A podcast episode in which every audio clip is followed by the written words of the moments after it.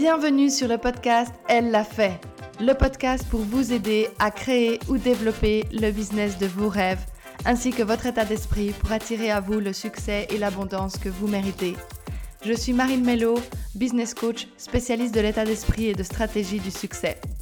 Je suis obsédée par l'idée de vous aider à accomplir tout ce que vous pensiez être impossible. Mon objectif dans ce podcast est de vous faire découvrir votre potentiel incroyable afin de pouvoir être et avoir tout ce que vous voulez. Je suis là pour vous donner des outils, des stratégies et des partages dont vous avez besoin pour créer et développer le business de vos rêves. Je sais que nous allons passer un super moment ensemble, alors merci d'avoir écouté ce podcast. Ok, vous êtes prête Allons-y. Bonjour et bienvenue dans un nouvel épisode du podcast Elle l'a fait. Aujourd'hui, je suis super contente de vous retrouver. Je suis avec une invitée, Sandy Kaufman, qui est coach en amour. Donc, bienvenue Sandy avec moi sur ce podcast. Merci beaucoup pour euh, l'invitation. Je suis très heureuse d'être là aujourd'hui et auprès de tes auditeurs. Est-ce que tu peux un peu nous expliquer ce qu'est un coach en amour? Parce que c'est quand même un concept euh, original, intéressant, et c'est pour ça que j'avais envie de te recevoir sur mon podcast pour avoir bah, justement bah, comprendre ce que c'est ce concept et ton expérience euh, d'entrepreneuse là-dedans. Ben, en fait, un coach euh, en amour, c'est quelqu'un qui offre le, temps et l'espace à hum, une personne, soit en groupe ou soit en individuel, pour se poser les bonnes questions, pour arriver à comprendre ben, pourquoi ces relations en amour n'ont peut-être pas marché jusqu'à présent. Et la principale différence que j'ai, c'est que souvent, ben, toutes ces blessures qu'on a reçues en amour, viennent de la première e-, expérience qu'on a fait avec l'amour. Et souviens, ça vient de notre enfance, de la relation qu'on a eue avec nos parents ou bien avec nos frères et nos sœurs. Et ça, ça configure énormément de la manière dont on pense avoir le droit de mériter l'amour. Et donc, la principale approche de mon coaching, c'est de dire, ben, quelles sont les blessures qui éventuellement peuvent te bloquer dans ta vie amoureuse actuelle et de les accompagner avec amour, de les guérir pour enfin pouvoir t'ouvrir toi-même à l'amour. c'est un concept euh, super intéressant. Donc, en fait, en guérissant leurs blessures, les personnes arrivent ensuite euh, à aller de l'avant pour trouver euh, l'amour. Est-ce que c'était plutôt des femmes, des hommes? Est-ce que c'est mix? Enfin, comment ça se passe? Oui, j'accompagne principalement des femmes. Tout simplement, je pense que ça vient de mon parcours personnel où moi j'ai eu beaucoup de difficultés en amour. on peut dire que j'ai dû apprendre l'amour de A à Z. Euh, mes parents ont divorcé euh, très tôt quand j'avais trois ans et demi, d'une manière assez violente. Donc, j'avais pas forcément un bon modèle de l'amour ou un bon modèle du couple. Euh, en tout cas, ça me donnait pas forcément envie d'aller en couple. Et c'est en, en dénouant chacune de ces blessures que j'ai vu que finalement, en fait, la manière dont on perçoit l'amour très tôt dans son enfance influence énormément la manière et aussi vers qui on est attiré dans notre couple. Ok, ouais, ouais c'est super intéressant. Et du coup, les, personnes, elles repartent aussi, j'imagine, beaucoup plus confiantes, beaucoup plus. Euh, euh, où elles savent aussi ce qu'elles veulent dans un couple ou comment ça se fonctionne aussi après? Ah ben, La première étape, en fait, c'est de comprendre ce, ce qu'on a fait de faux dans un couple parce que, ben, Bien sûr, l'autre peut agir mal ou faire quelque chose de mal et on n'a pas une télécommande à changer l'autre. Quand on veut être heureux en amour, c'est de voir ben, quel est notre 50%, quelle est la partie qui vient de nous.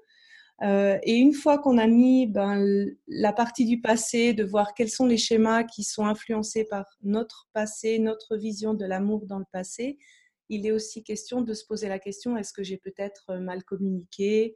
Est-ce que euh, je n'arrivais pas à communiquer mes besoins, mes limites? Est-ce que j'arrivais à euh, exprimer mes sentiments vis-à-vis de l'autre? Quelle est ma part en fait dans, euh, dans, ce couple? Quelle est la part que je dois moi-même changer pour faire que mon couple, que mon prochain couple marche? Oui, ok, c'est super intéressant. Du coup, tu as mentionné brièvement bah, un peu ton parcours, mais si tu arrives à nous résumer encore un peu plus, bah, nous parler de ton parcours et pourquoi tu as décidé de te lancer d'abord dans du coaching et après, je ne sais pas si tu as directement décidé de faire coach en amour ou est-ce que c'est venu par la suite. Donc, si tu peux un peu nous parler de toi par rapport à ça. Oui, alors ben, moi j'avais le grand syndrome de l'imposteur, euh, on va dire par excellence, parce que j'ai ben, j'avais ces déboires en amour. J'ai réussi, grâce euh, à la méthode que maintenant je pratique dans mon coaching, vraiment à, changer mes schémas amoureux. Et c'est une approche qui travaille au niveau du corps. Donc, c'était vraiment euh, quelque chose de très profond en fait. Je n'avais pas besoin de me forcer à changer. Une fois que mes réflexes de, réaction au niveau du corps étaient changés, j'étais vraiment attirée par d'autres personnes. J'avais vraiment beaucoup plus de facilité à dire quels étaient mes besoins, dire quelles étaient mes limites. Euh, et ça sans castrer euh, la personne qui était en face de moi. Et donc j'ai appris cette méthode qui m'a vraiment pour moi changé ma vie. Euh, je l'ai appris et puis une fois que j'avais les 300 heures de formation, les 100 heures de pratique, euh, l'anatomie, pathologie, ben j'ai pas osé commencer. J'ai pas osé commencer, faire le pas d'être indépendante pour moi c'était quelque chose de ben, un peu impressionnant, difficile. Et puis, ben, j'ai mis ça de côté jusqu'au jour où ben, j'ai rencontré mon mari, j'ai eu mon premier enfant. Et je pense que quand on a un enfant, en fait, on se rend compte un petit peu de ce qui est plus important dans la vie ou peut-être qu'est-ce qu'on a envie de réaliser euh, profondément. Et euh, je me suis dit, non, mais j'ai envie de faire autre chose que euh, j'ai une formation en marketing, que faire du marketing juste pour faire gagner de l'argent à des grandes compagnies. j'ai envie de, oui, d'apporter mon maillon et d'aider les autres. Et là encore, le syndrome de l'imposteur était là et j'ai dit, bon, bah alors je vais présenter les gens qui euh, ont des thérapies géniales et qui savent faire plein de choses. Donc j'ai créé un blog où euh, j'interviewais ben, des thérapeutes, des coachs euh, sur le développement personnel, mais aussi sur la santé, parce que pour moi, le, le corps est extrêmement lié à nos émotions, extrêmement lié à comment on se sent dans notre tête. Et donc, j'ai commencé un blog comme ça, avec des interviews, avec des thérapeutes. Et un jour, une thérapeute me dit, mais Sandy, mais tu la coaches, euh, cette personne. Pourquoi toi, tu, n'essayerais pas? Et c'est à ce moment-là que je me suis dit, mais en fait, euh, j'ai, suivi plein de formations, je suis intéressée, ça fait 20 ans que je m'intéresse au développement personnel. Et pourquoi, oui, elle a raison, pourquoi moi, à mon échelle personnelle, je ne pourrais pas aussi euh, apporter du bien aux autres, les aider dans leur chemin. Et donc, euh, j'ai encore eu besoin d'une formation pour me sécuriser. J'ai fait la formation de coaching et puis je me suis lancée. Donc euh, voilà, c'est un petit peu le parcours qui m'a poussée finalement à être indépendante. Ça m'a pris un peu de temps. Ok, et tu as pas mal parlé du coup euh, du syndrome de l'imposteur, et c'est vrai que c'est quelque chose dont beaucoup de monde est victime finalement. Euh, on a toujours tendance à se comparer aux autres, à sentir que pourquoi moi, euh, pourquoi je serais meilleur qu'un autre, qu'est-ce que je peux apporter au monde, etc. Comment, donc je pense que ça peut intéresser mon audience, que tu leur racontes plus en détail comment tu as réussi à surmonter ce syndrome de l'imposteur? Ben, pour moi, en fait, c'est de dire tu es expert quand tu sais des choses que les autres personnes ne savent pas encore. Donc ça ne veut pas dire que tu es l'expert ultime, que tu as 20 ans d'expérience euh, en tant que coach en amour, mais simplement il y a des outils, il y a des, des méthodes que tu as appris qui peuvent aider les gens à faire un pas de plus sur le chemin de l'amour, qui peut faire un pas de plus pour mieux communiquer avec leurs partenaires, qui peuvent faire un pas de plus pour comprendre en fait pourquoi certaines relations ne marchent pas. Et là, je pense que simplement l'expérience de vie personnelle et ce que tu as appris ben, suffisent pour aider certaines personnes. Pour certaines autres, peut-être je ne suis pas à même de les aider parce qu'elles sont déjà euh, au-dessus de moi, mais il y a pour d'autres personnes, je suis à même de les aider et simplement en essayant, et en ayant les retours ben, des clientes qui arrivent à d'un seul coup exprimer des choses qu'elles n'osaient pas exprimer, euh, qui arrivent d'un seul coup à être un peu plus égoïstes et à dire non, là, stop, c'est plus ce que je veux dans une relation. Eh ben, tu vois que ça marche, tu vois qu'elles font des progrès et en fait, petit à petit, ben, ton syndrome de l'imposteur devient plus en syndrome du oui, je peux le faire, oui, je peux aider, oui, je peux apporter euh, ma pierre euh, à l'édifice. Donc, si je, me, permets de rebondir sur ce que tu dis, si j'entends bien aussi ce que tu dis, c'est aussi une manière, quand tu as passé à l'action, en fait, plus tu as passé à l'action, plus ce syndrome de l'imposteur a disparu. Oui, exactement. Mmh Pour moi, la, confiance, en fait, je le dis aussi en amour, la confiance, elle vient sur la base de, de répétition d'actions positives. Euh, principalement parce que tu as ton cerveau rationnel, c'est ton cerveau théorique, mais on est également beaucoup euh, dirigé par notre cerveau reptilien. C'est le cerveau que j'utilise principalement dans mon coaching. C'est celui qui, te, qui agit quand tu es en stress. Quand tu es dans le syndrome de l'imposteur, tu es en syndrome de stress. Et donc, tu as trois schémas de réaction. Donc, soit tu combats, soit tu fuis, soit tu es totalement bloqué. Et donc, une forme un petit peu moins agressive que de combattre, c'est agir. Et si tu agis en créant quelque chose de positif, une expérience positive, après, ton cerveau va dire, ah, si je fais ça, si je sors de ma zone de confort, si j'ose, eh ben, ça m'apporte du positif. Donc, il va enregistrer ce schéma de réaction comme un schéma qui est bien pour toi, pour ta survie, mais en plus de ça, il sera aussi bon pour ton bonheur personnel. Mmh c'est intéressant ce que tu dis. Du coup, j'imagine qu'avec tes clientes, euh, quand tu leur fais réapprendre à avoir confiance en l'amour, est-ce que ça passe aussi par cette action euh, euh, de réessayer? Enfin, comment comment ça fonctionne un petit peu? Alors, ben, la première étape, on va un peu corriger les schémas de réaction qui sont enregistrés dans le cerveau reptilien. Donc, quand tes parents euh, ben, t'ont eu, tu as eu tes premières expériences avec l'amour et tes premiers stress en amour. Qu'est-ce que c'est un stress en amour? C'est quand, d'une manière ou d'une autre, et puis les parents ne sont pas forcément fautifs, tu t'es senti privé d'amour. Et ça, ça s'est enregistré dans ton cerveau reptilien. Et ton cerveau reptilien, comme j'ai dit, son but, c'est la survie. Et son but, c'est pas de se poser à chaque fois la question quand tu es dans une situation de stress, est-ce que c'est la bonne réaction pour survivre? Il va préférer enregistrer dans sa base de données des schémas de réaction. Et à force que tu répètes certains schémas en amour, principalement les schémas en amour, c'est à chaque fois que tu interagis avec quelqu'un, certains schémas vont être plus ancrés que d'autres. Ils vont être plus répétés que d'autres. Et qu'est-ce que ça fait vraiment au niveau du corps, au niveau physiologique? Tu euh, le cerveau reptilien, il envoie des neurotransmetteurs dans le corps. Et puis ton corps, il va générer des hormones, il va générer des réactions et tu vas euh, d'un seul coup te sentir angoissé ou bien triste ou en colère et tu vas avoir envie de taper, de fuir, etc à force de répéter, c'est même sauvegardé dans les neurones qu'ont tes organes. Ce qui fait que peut-être vous avez déjà ressenti cette situation. Des fois, il y a une situation qui t'arrive. Tu sais que rationnellement, tu ne dois pas réagir comme ça, mais tu sors de tes gonds où tu es super stressée, super angoissée, super euh, anxieuse.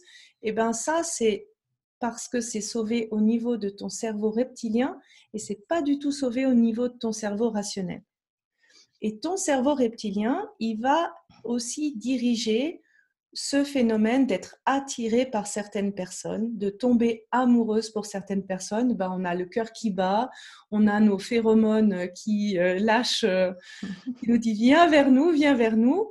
Et ça, ce cerveau reptilien, il doit être, on va dire, reprogrammé, les organes doivent être aussi programmés pour que finalement tu ne sois plus attiré par des personnes qui vont peut-être te faire souffrir ou te faire revivre des schémas de ton enfance que tu ne voudrais plus. Mmh. Donc ça passe vraiment par le corps au départ. Mmh Et une fois que ça s'est reprogrammé, eh ben oui, après, c'est que de la pratique, c'est que du passage en, l'action. Je ne crois pas en la théorie, je crois vraiment en la pratique parce que c'est la seule manière que tu as de, d'enregistrer de nouvelles manières de faire. C'est la seule manière euh, que tu as de apprendre à communiquer. Si tout reste dans la tête, bah, il n'y a rien qui change. Et je suis tout à fait d'accord avec ça. Tu peux, finalement, ce que tu dis, on peut le transposer à, plein de, thèmes en amour, effectivement, mais ça pourrait être bloqué euh, par des croyances qu'on a sur nos capacités, sur des choses qu'on a entendues quand on était jeune et puis qui nous influencent encore aujourd'hui, qui nous bloquent dans certains aspects de, nos vies, finalement. En fait, c'est pas, ça pourrait se transposer à plein de sujets. Oui. Bah, typiquement, l'amour de soi, pour moi, c'est la base pour avoir une relation amoureuse équilibrée. Et l'amour de soi, ben, on a tous euh, un, plus ou moins un challenge par rapport à ça. Mmh oui, je suis tout à fait d'accord. Et euh, je trouve aussi, enfin, j'aimerais bien avoir ton opinion là-dessus, que l'expérience de l'entrepreneuriat met aussi en grand challenge l'amour de soi, en fait, parce que justement, on est confronté à des choses auxquelles on n'a pas l'habitude, euh, tout d'un coup, un regard aussi des autres et de soi-même sur lequel on n'avait pas l'habitude. Comment tu as, pu gérer ça dans ta démarche d'entrepreneur? Oui, euh, alors, je partage totalement ton point de vue. Pour moi, euh, devenir entrepreneur, c'est quand on veut résoudre une blessure liée à l'amour de soi. Parce que c'est l'ultime stade de développement où on dit euh, aimez-moi, aimez-moi ce que je crée, aimez-moi et mettre une valeur presque monétaire à nos créations et à ce qu'on fait. Donc mmh c'est vraiment c'est le niveau, on va dire le plus haut. Et ben, si je suis devenue entrepreneur, c'est que j'avais particulièrement aussi ce challenge vis-à-vis de moi. Euh, pour moi, en fait, c'est un équilibre entre euh, y aller, sortir de sa zone de confort, repousser ses limites et euh, s'accorder ces moments de pause où on se dit Ah, mais c'est génial ce que tu as fait jusque-là. Regarde tout ce que tu as fait. Regarde toutes les fois où tu n'as pas baissé les bras. Regarde toutes les fois où tu as réussi à faire quelque chose. Regarde toutes les fois où, euh, eh ben oui, tu as apporté des résultats. Regarde toutes les fois aussi où tu t'es planté, mais tu as pris des leçons par rapport à ça. Mmh et, et c'est pas un équilibre qui est toujours facile. Moi, je vois, il y a, j'ai écrit un article sur comment refaire confiance aux hommes et j'ai eu beaucoup de réactions, des positives, mais aussi des négatives. Et là, euh, je dois dire que j'avais la sensation de me dire, OK, est-ce que je suis, je crois à ce que j'ai écrit dans l'article? La réponse était oui. Ok, donc j'accepte que certaines personnes me rejettent par rapport à ce que j'ai écrit parce que c'est mon opinion, c'est ce que je pense, c'est mes valeurs et, je, reste quand même moi vis-à-vis de, cette, de ce rejet. Oui, mais c'est bien que tu parles du rejet parce que je trouve justement dans l'entrepreneuriat un travail très, très, très fort à faire dans l'acceptation de cette blessure du rejet qu'on a tous un petit peu à des degrés euh, différents. C'est en fait c'est vraiment ça, c'est accepter qu'on ne peut pas plaire à tout le monde et plus on est exposé, donc finalement plus on désire avoir du succès euh, financièrement parlant, mais aussi ben, médiatiquement parlant, si on veut bien, hein, euh, plus on doit accepter on ne peut pas être aimé par tout le monde. Et ça, c'est vraiment, je pense, une démarche euh, que beaucoup d'entrepreneurs ont encore du mal parce que justement, moi, dans les clientes que je peux coacher, elles veulent en fait, et je suis moi-même passée par là, vouloir au départ plaire à tout le monde. Et c'est cette acceptation c'est lorsqu'on accepte qu'on ne peut pas plaire à tout le monde, qu'on raisonne avec certaines personnes très bien et avec d'autres ben, moins bien. Ça dépend de chacun du vécu, voilà, de chaque personne. Euh, mais c'est vrai que c'est quelque chose qui est difficile à accepter. Donc, quel conseil tu pourrais donner à, quelqu'un dans cette situation? Alors, j'ai, euh, je fais du Kundalini Yoga. Donc, je passe énormément par le corps parce que pour moi, en fait, le corps, c'est la machine qui va t'aider à à accueillir, à te permettre de, passer au-delà de cette blessure du rejet. Si tu es ancré, si ton corps il est là, tu arrives à euh, vivre beaucoup plus d'émotions, tu arrives à vivre beaucoup plus de challenges mentaux si ton corps il est là. Et ma, ma professeure de Kundalini Yoga, euh, Guru Jagat, elle dit le succès ou le rejet. Donc avoir du succès, c'est accepter, comme tu l'as dit, avoir d'être rejeté par une partie des gens et que plus tu, tu as envie d'aider un plus grand nombre de gens et que tu touches de plus en plus de gens, il faut travailler sur ton système nerveux. Donc consolider ton système nerveux pour accueillir en fait ce nouveau calibre que tu n'as pas eu. Et du coup, ça, comment tu, le, tu, tu pourrais le mettre en pratique déjà pour quelqu'un qui ne connaît pas du tout, euh, tout, ce, tout, tout, tout, ce concept, le Kundalini Yoga, etc.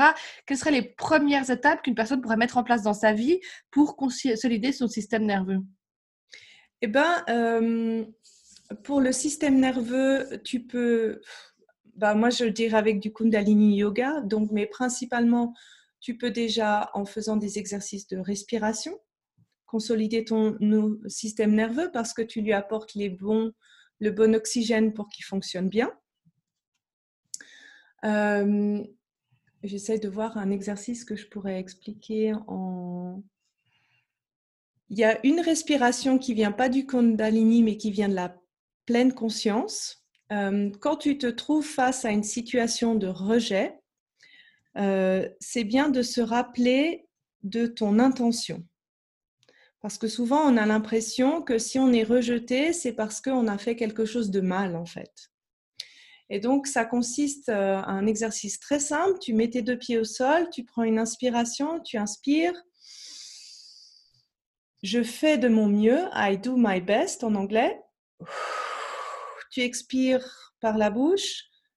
Je laisse tomber le reste, I let go of the rest, pour dire que ben, finalement, le reste, c'est pas important. Mmh Donc, tu te rappelles de ta bonne intention et, et ça t'aide à te dire, si je reprends l'exemple, mon exemple à moi de l'article, est-ce que mon article, j'avais une mauvaise intention? Non.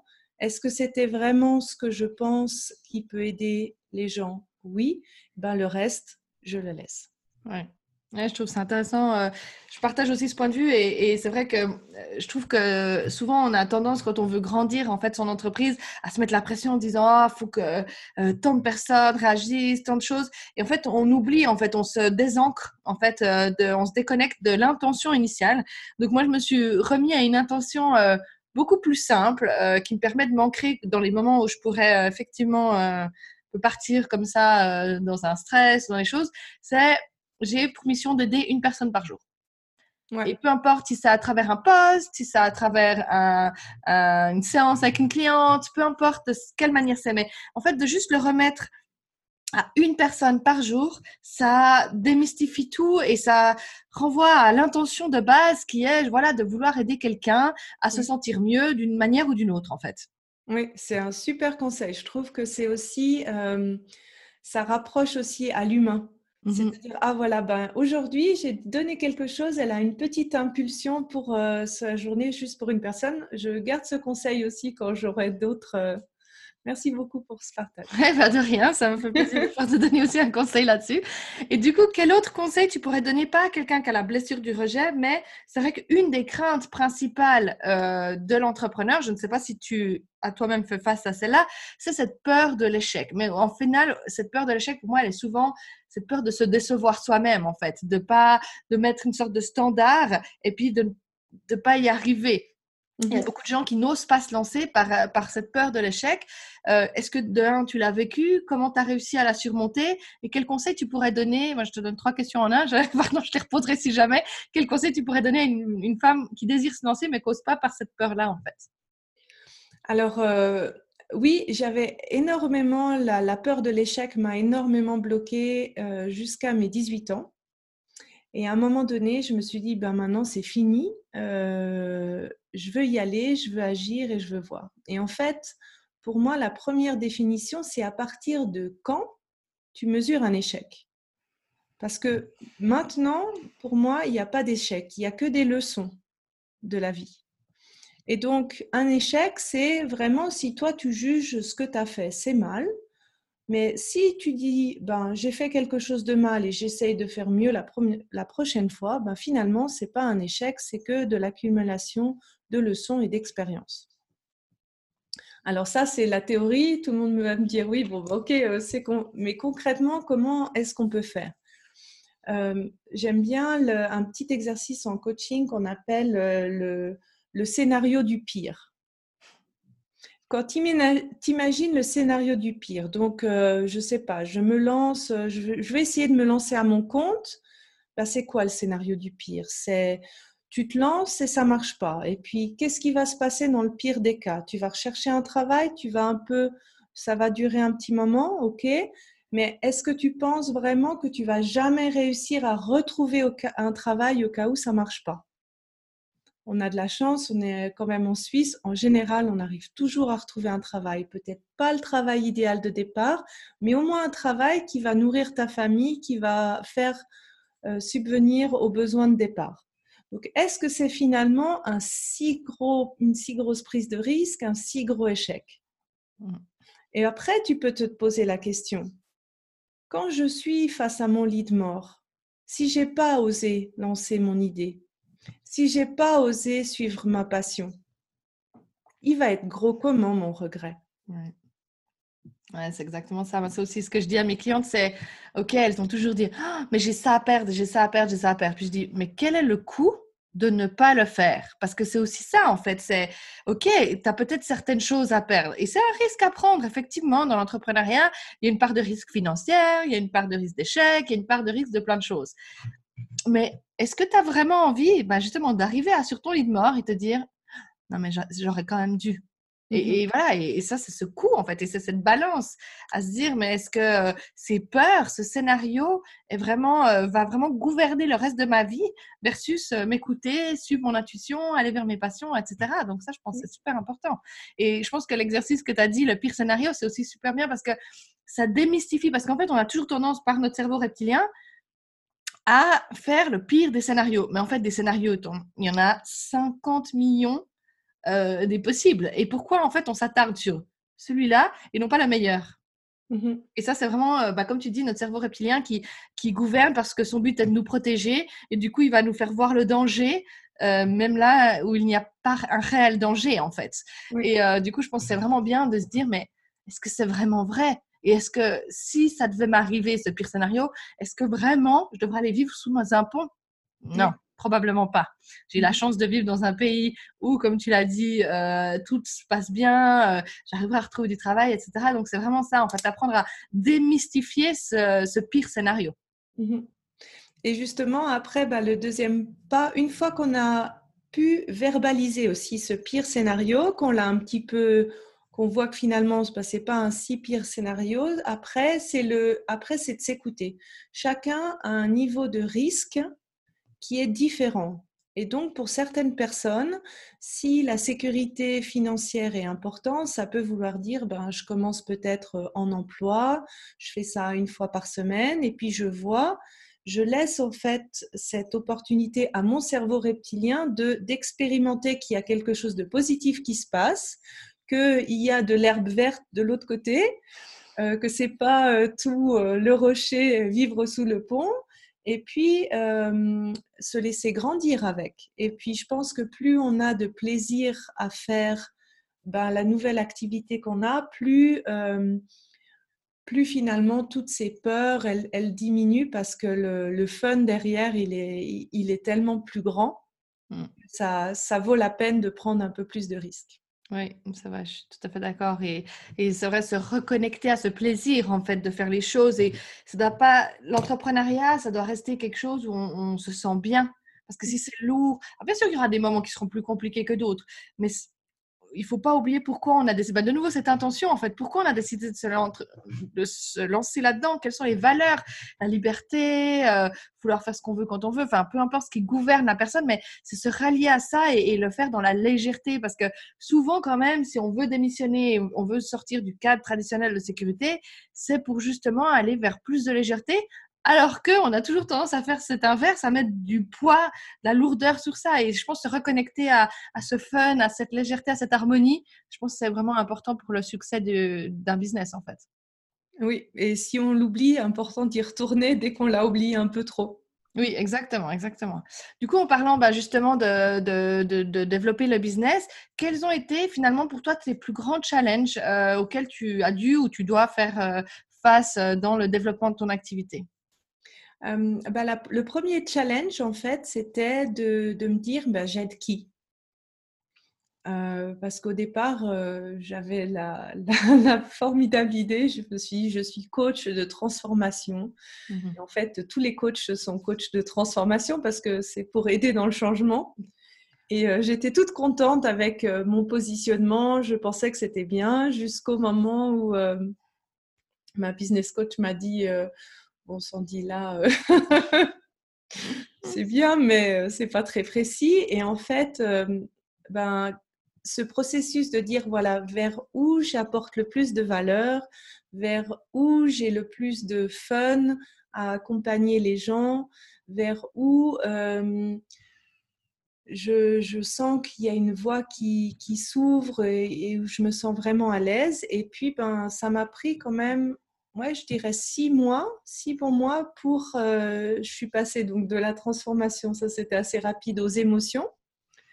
Euh, parce que là, j'ai beaucoup d'outils avec la méthode sur le cerveau reptilien. C'est vraiment la méthode pour changer des schémas répétitifs en émotions. Et en fait, euh, je me suis aperçue que j'attirais beaucoup de gens par rapport à des problèmes en relation, parce que ben, c'est là aussi où les émotions ont lieu. Et que j'avais en fait, par mon expérience personnelle, ben, acquis des outils et aussi développé des outils moi-même. et je me suis dit, ben, tiens, pourquoi pas les redonner Et ben, quand j'ai commencé à le faire, ça a eu une résonance beaucoup plus rapide euh, et je trouve assez marrant de voir ben, de la chose que moi j'ai souffert pendant le plus longtemps et maintenant la chose où j'ai plaisir à aider les autres. En fait. Mmh. Mais c'est souvent le cas en fait. Quand on est dans ces métiers d'aide, on a souvent, on résonne avec un problème parce qu'on est soi-même passé par là. Donc c'est vrai que euh, on a toujours tendance à vouloir les aider parce qu'on est soi-même passé par ce problème. Euh, du coup, quand tu as dit donc tu es devenu finalement très niche c'est un problème très particulier. Euh, comment s'est passé le développement de ton business plus tu, plus tu es devenu niche? Parce que c'est vraiment une crainte que les gens ils ont. Moi, j'arrête pas de dire à mes clientes soyez spécifiques sur ce que vous traitez. Et les gens ont peur en fait. Ont peur de se commettre à une spécificité parce qu'ils ont dit mais ah mon Dieu, je vais perdre des clients, etc. Quelle a été ton expérience par rapport à ça? Eh ben, euh, vraiment positif parce que plus j'étais générale, moins j'avais de clients. Et plus j'ai été spécifique, plus j'ai de clients. Oui, ben c'est exactement ça. Donc, c'est un message pour mon audience et pour toutes les personnes qui pourraient écouter, c'est être spécifique, ça va amener les bonnes personnes à être en résonance. En fait, c'est vraiment ça. Et, en fait, quand on est général, OK, on parle à plus de personnes, mais en fait, on parle à personne. Parce que personne se sont concernés spécifiquement par le problème. Parce qu'en fait, on ne parle pas d'un problème, mais on parle de la vie en général ou des problèmes en général. Mais alors que quand on parle, euh, comme tu as dit, toi, de, coach en amour, donc de vraiment une femme qui a connu des déceptions en amour, qui a des cycles répétitifs en amour qui ne fonctionnent pas, ben, c'est clair ça ne va pas parler à toutes les femmes. Mais ces femmes-là peuvent se sentir tellement connectées à toi qu'elles vont se dire, mais c'est l'unique personne qui peut m'aider. Ouais. Oui, et, et je comprends que ça puisse faire peur. Et puis il y a aussi le côté, on a envie de faire un peu Mère Teresa, aider tout le monde. Mais en fait, je pense sincèrement qu'on a chacun un peu sa mission, euh, sa mission de vie, son domaine où elle pourra apporter plus que les autres et euh, oser essayer un positionnement de niche et puis donnez-vous le droit de changer si ça ne vous convient pas. Oui, c'est ça, exactement. Rien n'est définitif. En fait, c'est aussi accepter qu'on peut se tromper. Bah, de nouveau, on revient à la peur de l'échec, qu'on peut se tromper, qu'on peut évoluer et que, en fait, le business, il peut aussi évoluer en fonction de notre évolution personnelle, en fait, mmh et qui peut s'adapter. C'est aussi ça la partie intéressante d'être entrepreneur. Oui, oui. En fait, tu définis la vie et, et ton business comme tu as envie de vivre ta vie, finalement. Oui, exactement, mmh exactement. Et du coup, on en revient finalement à cette histoire en fait de plaisir. Ouais. Oui. Du coup, j'ai encore deux questions pour toi et ensuite on pourra terminer. Comment finalement ben, tu as, réussi à faire euh, découvrir ton coaching en amour et à, attirer tes, clientes spécifiquement par rapport à ça? Euh, Principalement en écrivant mes articles. Donc j'ai écrit des articles et après, ben, je faisais diffuser mes articles soit sur mon blog, soit sur des, blogs ou des sites internet.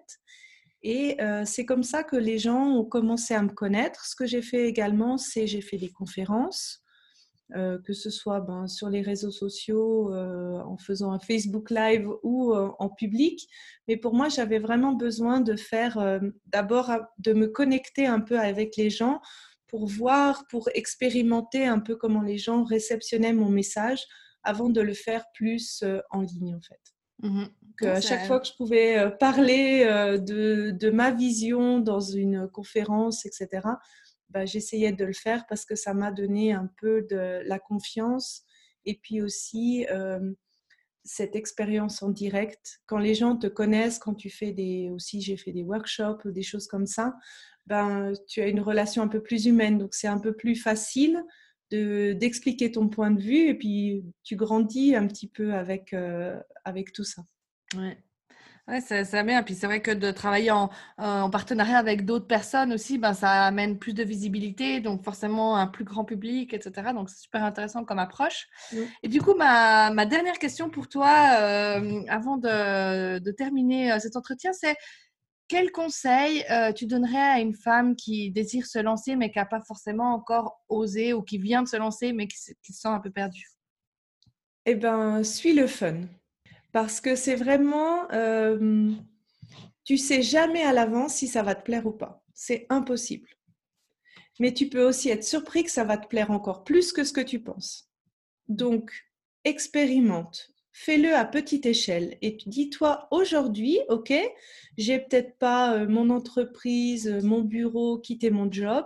Quel est le premier petit pas que je peux faire pour expérimenter si j'ai du fun ou pas avec l'idée que j'ai? Mmh. Et expérimente-le, fais-le. Euh, aujourd'hui, euh, créer une page Facebook, euh, faire un blog, c'est quelque chose qui est assez facile. Et puis, commence, expérimente, regarde si tu as du fun. Si tu veux essayer du coaching, etc., ben, essaye de coacher un peu des gens, essaye de voir si c'est quelque chose qui te plaît. Et puis, ben, peut-être tu vas expérimenter, tu vas compte, non, mais ça, ça ne me plaît pas du tout. Et puis, tu vas faire une autre expérimentation qui est un petit peu différente. Tu vas dire, ah, mais ça, ça me plaît plus. Et suis ça. Mmh. Parce que plus tu vas avoir du fun, plus tu te reconnectes en fait avec toi, avec qui tu es, et plus tu valorises ton amour de soi, et plus tu vas t'épanouir. Ouais, c'est super intéressant, effectivement. Et de, justement, comme tu dis, step by step, de construire un peu euh, finalement son expérience, mais de pas devoir se mettre une pression en voyant cette immense action que c'est de lancer une entreprise, mais peut-être de déjà se reconnecter en fait à sa passion, à sa mission, etc. Et, de le faire euh, ben, en accumulant en fait un peu plus euh, une pierre à l'édifice en fait à chaque fois. Et, et c'est aussi ça qui amène le succès en fait. Merci beaucoup, Sandy, pour ce partage. C'était vraiment super intéressant. Où est-ce que mon audience euh, pourrait te trouver euh, s'ils souhaitent ben, travailler avec toi, s'ils souhaitent développer leur capacité en amour? Donc, où c'est qu'on peut te trouver? Eh ben, mon site, c'est sandykaufman.ch. Euh, sur les réseaux sociaux, je suis sous Sandy Kaufman Coaching. Et j'ai également un groupe Facebook privé qui s'appelle Parle-moi d'amour où euh, bah, vous pouvez venir me poser une question euh, en amour et moi je vous y réponds, soit par le biais d'un article, d'une vidéo ou bien d'une petite note. Donc euh, si vous avez des questions, n'hésitez pas.